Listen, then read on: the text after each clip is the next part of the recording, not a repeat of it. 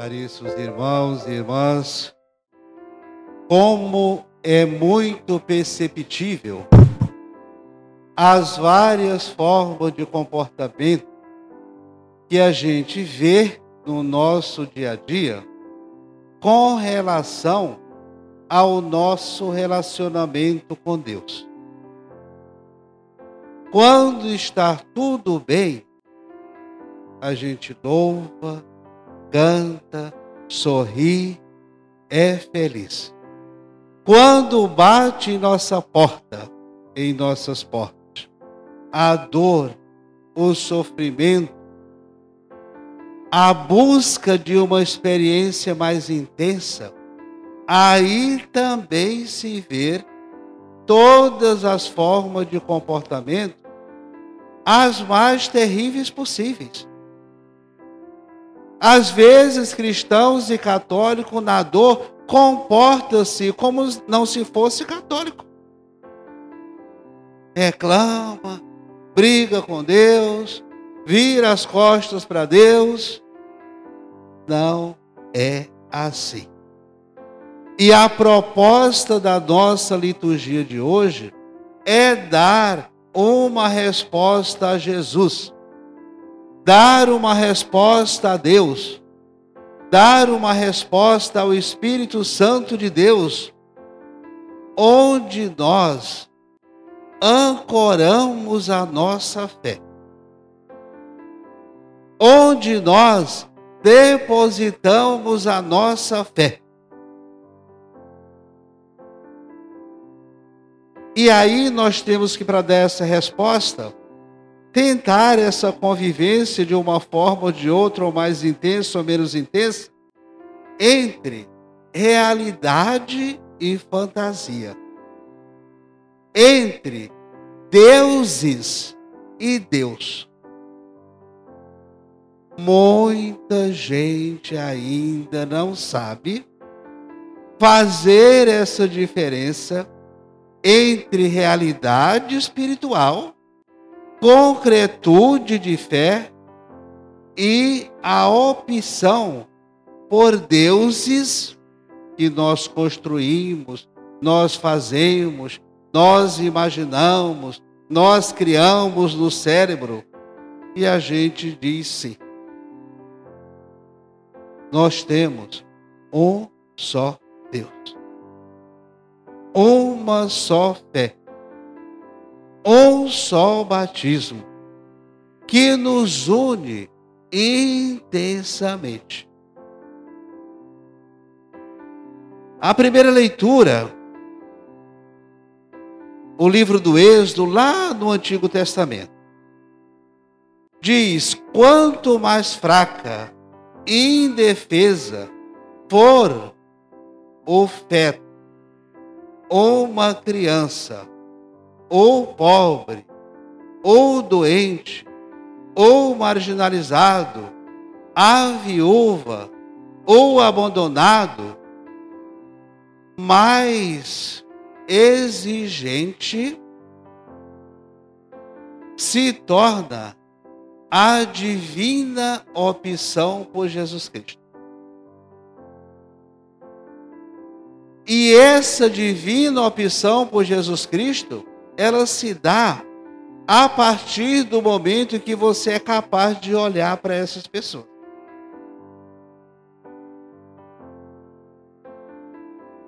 E ele completa: Se tomares o manto do teu próximo, deves devolvê-los antes do pôr do sol.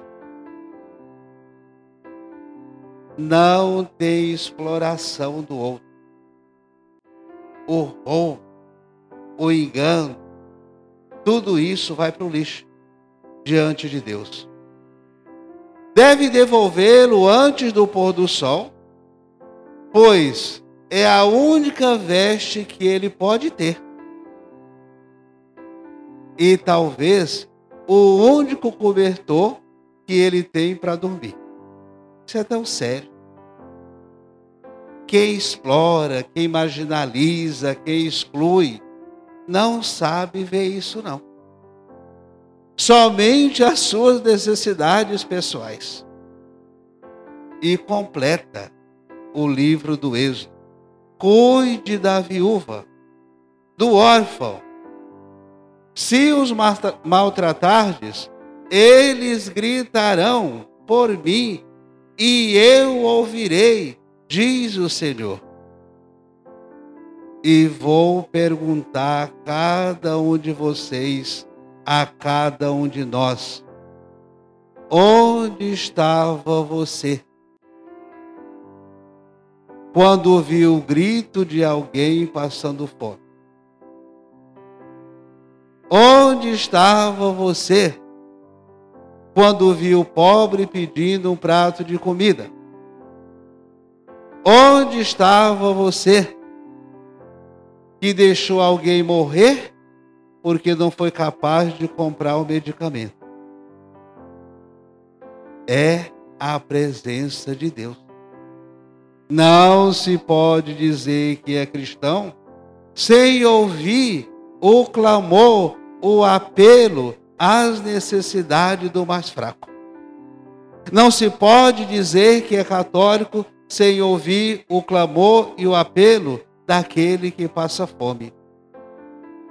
Onde nós estamos andando e quem nós estamos vendo? É esse pedido de resposta. Já a segunda leitura, são Paulo, a comunidade de Tessalônica, ele diz que essa comunidade foi esse grande exemplo.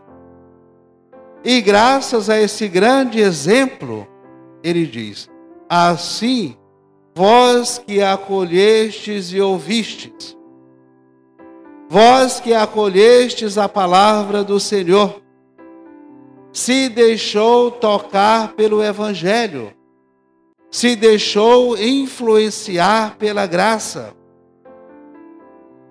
se convertendo e abandonando os deuses do poder, os deuses da vaidade, os deuses da prepotência, os deuses da maldição, e acolhendo esse Deus verdadeiro, vivo e verdadeiro. Quando deixamos alguém morrer ou passar necessidade, é o Deus da morte que está aí. Não tem nada de vida, não tem nada de graça. Paira sobre nós e essas pessoas espírito de morte, espírito de fraqueza, o cristão não recebeu o espírito de fraqueza? Nós fomos batizados e recebemos o espírito de fortaleza, da graça, da mudança, da perfeição. E diz São Paulo: o dinamismo do Evangelho se dar em nossas vidas, ou o acolhimento do Evangelho se dar em nossas vidas, em duas realidades: na alegria de servir e na dor e no sofrimento. Nós vivemos, nos movemos e somos dentro dessas duas realidades. Nem sempre estamos bem, nem sempre estamos perfeitos, mas vivemos momentos de alegria momentos de perfeição, momentos de boas obras, e temos que identificar Deus nesses dois momentos, na dor, no sofrimento, e diz São Paulo: se morremos, se vivemos, morremos e vivemos em Cristo. É para isso que vivemos aquele cristão e o católico que foge da cruz é cristão? É católico? Vamos pensar um pouquinho. Às vezes a dor nos educa bastante. Um não em nossas vidas nos educa também. Nos ajuda a mudar uma reflexão e também nossas ações. Diante desse contexto, o nosso evangelho de hoje é lançado uma pergunta a todos nós. Como foi lançado a Jesus? Qual é o maior mandamento? A resposta a essa indagação nunca foi fácil e nem pacífica no tempo de Jesus, mas muito conflituosa, como é até hoje também. O objeto de debate intermináveis era naquele momento entre fariseus e doutores da lei diante de 613 mandamentos. Por isso que foi lançada essa pergunta a Jesus. 613 mandamentos. As pessoas nem sabiam, nem conheciam metade dos mandamentos. E lança essa pergunta para Jesus.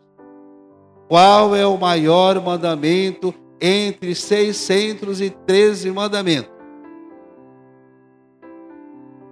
dos quais 365 eram proibições. Não faça isso, não faça aquilo, não faça aquilo. E 284 eram recomendados como ações como práticas. A questão prática todos os preceitos têm a mesma importância, ou há algum mandamento maior. E Jesus diz: Ame o Senhor teu Deus com todo o teu coração, com toda a tua força e todo o teu entendimento. Esse é o primeiro mandamento. E o segundo, Ame o teu próximo como a ti mesmo. A ousadia santa de Jesus. Resumir. 613 mandamentos em dois. É perfeito. Não há salvação fora do amor. Não há conversão fora do amor. Não há santidade fora do amor. É uma coisa tão óbvia, tão prática, mas naquele momento não havia esse discernimento. A resposta de Jesus, ela vai além do horizonte daquele monte de lei. Ele traz, define o mandamento do amor mostra a fonte desse amor, que é Deus, e mostra o objeto desse amor, que somos nós. Qual é o primeiro mandamento? Da onde vem esse mandamento e para onde vai esse mandamento? É o movimento da vida. É o nosso movimento é a nossa realidade. A herança de leis, proibições, exigências, opiniões, pecados, virtudes que carregamos há mais de dois mil anos.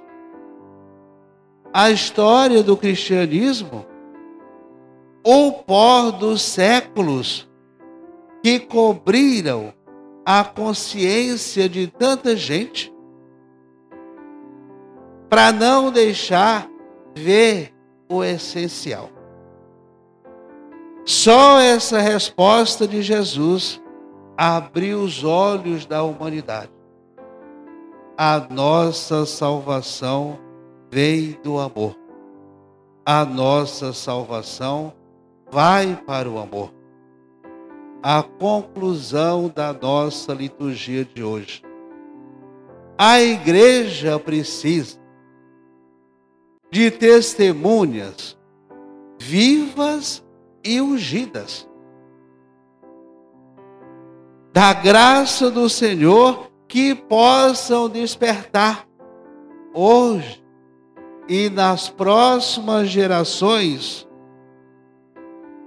a importância de crer no amor. Vale a pena amar. Vale a pena ser amado. Quem não gosta de ser amado? Quem não gosta de ser acolhido? Quem não gosta de ser respeitado? Todo mundo gosta. A síntese é: faça para o outro aquilo que você gostaria que fizesse com você. Semeie a graça, o amor, e você vai receber isso. Ame e você sempre será amado. Assim seja.